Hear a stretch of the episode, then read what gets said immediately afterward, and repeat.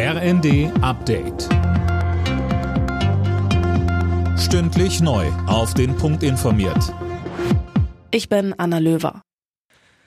In Sachen Deutschland-Ticket haben Bund und Länder die letzten Hürden aus dem Weg geräumt. Knackpunkt war zuletzt noch die Frage der Finanzierung für den Nachfolger des 9-Euro-Tickets. Dazu sagte uns Schleswig-Holsteins Ministerpräsident Günther dass die Kosten jetzt nicht gedeckelt bis 1,5 Milliarden Euro, sondern insgesamt auch zwischen Bund und Ländern hälftig geteilt werden. Das war beim letzten Mal mündlich besprochen. Jetzt ist es schriftlich auch nochmal in einem Beschluss bestätigt worden. Und ich glaube, jetzt ist wirklich die Grundlage dafür geschaffen, das Ticket auch umzusetzen.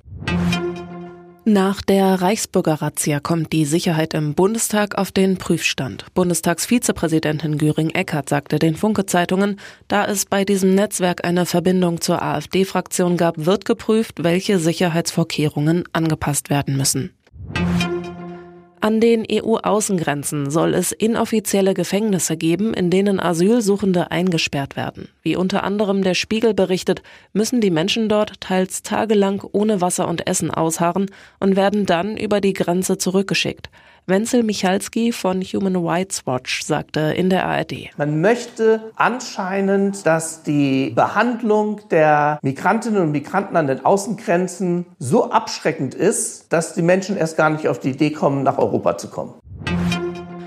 Mehr als jeder dritte Deutsche will wegen hoher Stromkosten bei der Weihnachtsbeleuchtung sparen. Das zeigt eine aktuelle Marktforschungsumfrage. Dabei haben vor allem Menschen über 65 angegeben, dass sie in diesem Jahr weniger auf Lichterketten und Co setzen.